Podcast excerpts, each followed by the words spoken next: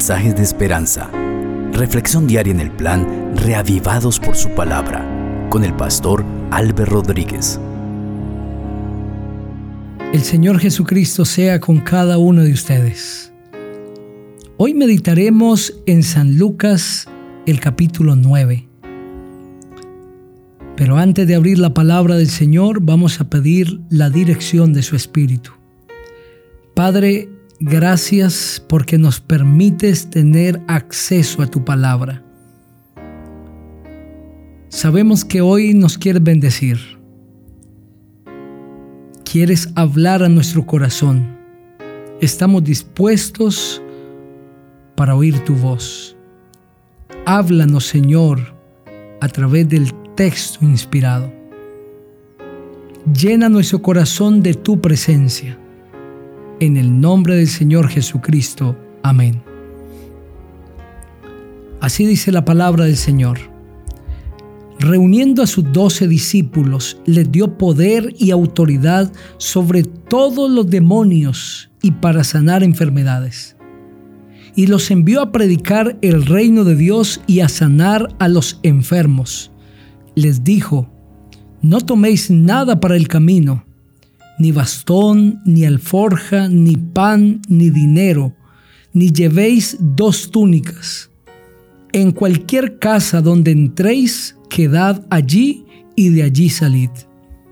Donde quiera que nos reciban, salid de aquella ciudad y sacudid el polvo de vuestros pies en testimonio contra ellos y saliendo pasaban por todas las aldeas anunciando el Evangelio y sanando por todas partes.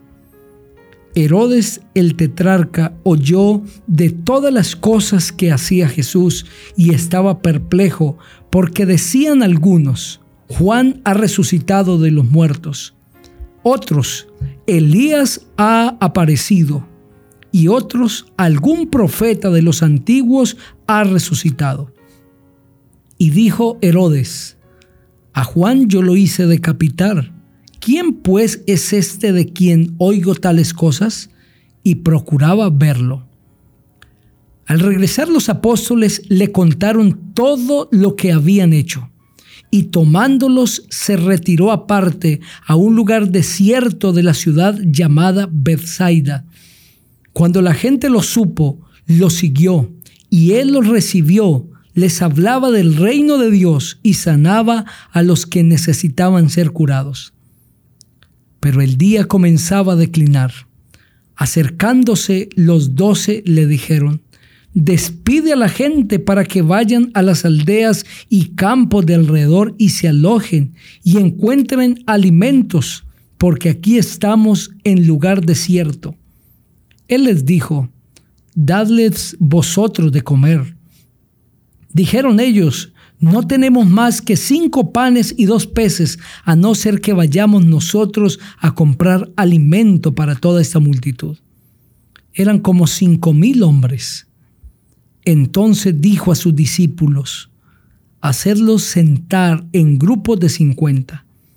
Y así lo hicieron, haciéndolos sentar a todos y tomando los cinco panes y los dos peces, levantó los ojos al cielo, los bendijo, los partió y dio a sus discípulos para que los pusieran delante de la gente. Comieron todos y se saciaron, y recogieron lo que les sobró, doce cestas de pedazos. Aconteció que mientras Jesús oraba aparte, estaban con él los discípulos y les preguntó diciendo, ¿quién dice la gente que soy yo? Ellos respondieron, unos Juan el Bautista, otros Elías y otros que algún profeta de los antiguos ha resucitado. Él les dijo, ¿y vosotros quién decís que soy? Entonces respondió Pedro y dijo, el Cristo de Dios. Pero él les mandó que a nadie dijeran esto encargándoselo rigurosamente y diciendo, es necesario que el Hijo del Hombre padezca muchas cosas y sea desechado por los ancianos, por los principales sacerdotes y por los escribas, y que sea muerto y resucite al tercer día. Y decía a todos, si alguno quiere venir en pos de mí, niéguese a sí mismo, tome su cruz cada día y sígame.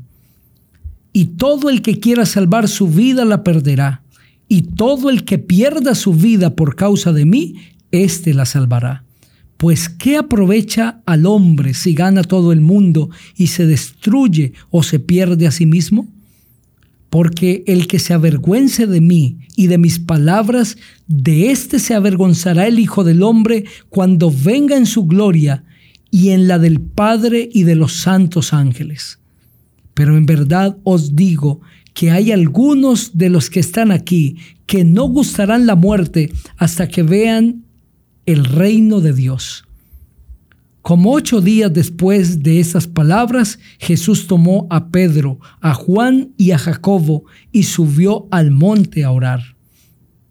Mientras oraba, la apariencia de su rostro cambió y su vestido se volvió blanco y resplandeciente y dos varones hablaban con él, los cuales eran Moisés y Elías. Estos aparecieron rodeados de gloria y hablaban de su partida que Jesús iba a cumplir en Jerusalén. Pedro y los que lo acompañaban estaban rendidos de sueño, pero permaneciendo despiertos vieron la gloria de Jesús y a los dos varones que estaban con él. Y sucedió que mientras estos se alejaban de él, Pedro dijo a Jesús, Maestro, bueno es para nosotros estar aquí. Hagamos tres enramadas, una para ti, una para Moisés y una para Elías. Pero no sabía lo que decía. Mientras él decía esto, vino una nube que los cubrió y tuvieron temor al entrar en la nube. Y vino una voz desde la nube que decía, Este es mi Hijo amado, a él oíd. Cuando cesó la voz, Jesús se encontraba solo. Ellos callaron y por aquellos días no dijeron nada a nadie de lo que habían visto. Al día siguiente, cuando descendieron del monte, una gran multitud le salió al encuentro. Y un hombre de la multitud clamó diciendo, Maestro, te ruego que veas a mi hijo, pues es el único que tengo. Y sucede que un espíritu lo toma y de repente lo hace gritar, lo sacude con violencia, lo hace echar espuma y estropeándolo a duras penas se aparta de él. Rogué a tus discípulos que lo echaran fuera, pero no pudieron. Respondiendo Jesús dijo, generación incrédula y perversa, ¿Hasta cuándo he de estar con vosotros y os he de soportar? Trae acá a tu hijo. Mientras se acercaba el muchacho, el demonio lo derribó y lo sacudió con violencia.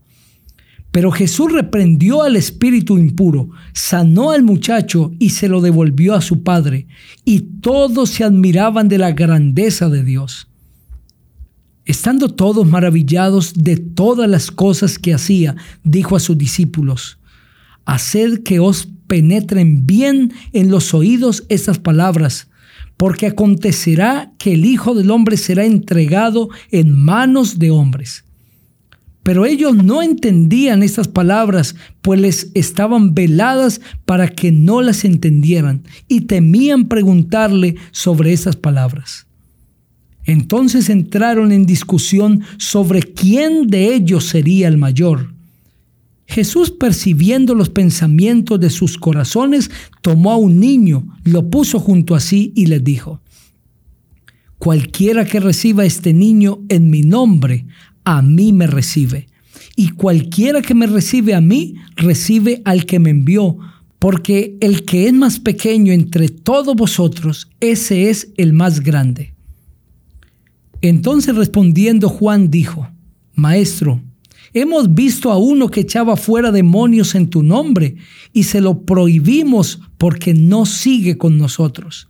Jesús le dijo, no se lo prohibáis porque el que no está contra nosotros, por nosotros está.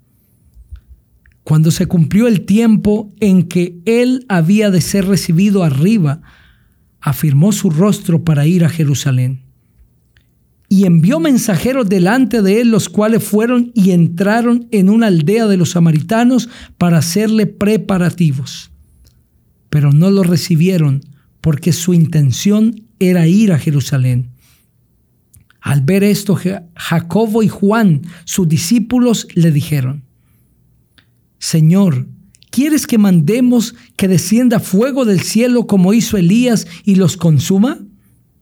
Entonces volviéndose él, los reprendió diciendo, Vosotros no sabéis de qué espíritu sois, porque el Hijo del Hombre no ha venido para perder las almas de los hombres, sino para salvarlas. Y se fueron a otra aldea. Yendo por el camino, uno le dijo, Señor, te seguiré a donde quiera que vayas. Jesús le dijo, las zorras tienen guaridas y las aves de los cielos nidos, pero el Hijo del Hombre no tiene dónde recostar la cabeza. Y dijo a otro, sígueme. Y él respondió, Señor, déjame que primero vaya y entierre a mi Padre. Jesús le dijo, deja que los muertos entierren a sus muertos, pero tú vete a anunciar el reino de Dios. Entonces también dijo otro, te seguiré Señor, pero déjame que me despida primero de los que están en mi casa. Jesús le contestó, ninguno que habiendo puesto su mano en el arado, mira hacia atrás es apto para el reino de Dios. Amén. Este maravilloso capítulo nos deja lecciones extraordinarias. En el versículo 10 y hasta el 17 aparece una historia preciosa, la alimentación de los cinco mil. La gente había seguido a Jesús de todas partes y se emocionaban escuchando su voz, no querían irse. Había pasado todo el día y esa multitud no había comido. Y de acuerdo al relato de los demás evangelistas, también habían niños y mujeres, aunque en este evangelio solo se habla de cinco mil hombres. Podríamos decir que habían alrededor de unas quince mil personas. Por eso es que los discípulos, preocupados por la multitud, le piden a Jesús que pida a la gente para que vayan por los campos, por las aldeas y encuentren alojamiento y alimento. Pero Jesús hace un pedido, dadles vosotros de comer. En otras palabras, solucionen el problema ustedes. Sin embargo, los discípulos responden, no tenemos más que cinco panes y dos peces, a no ser que vayamos nosotros a comprar alimentos para toda esta multitud. Pero el Señor Jesucristo lo que quería era hacernos entender a nosotros que hay momentos en la vida cuando para el hombre es imposible solucionar los problemas.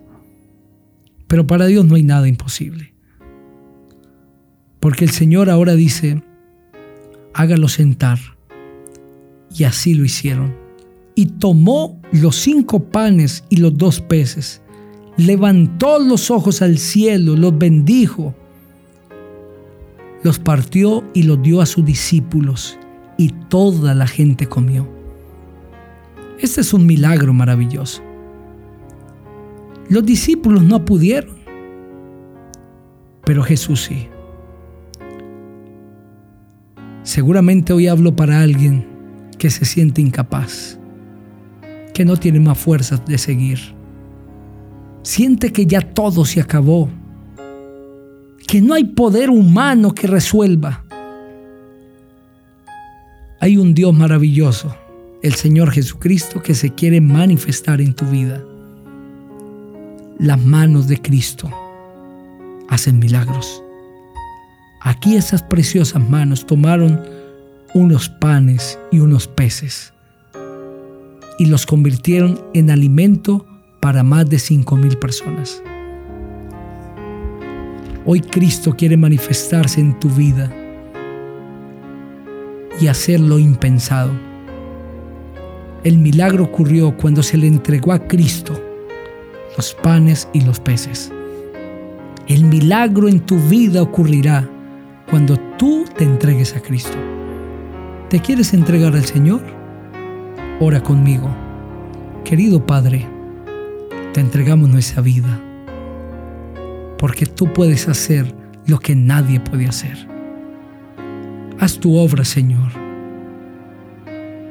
En el nombre maravilloso del Señor Jesucristo.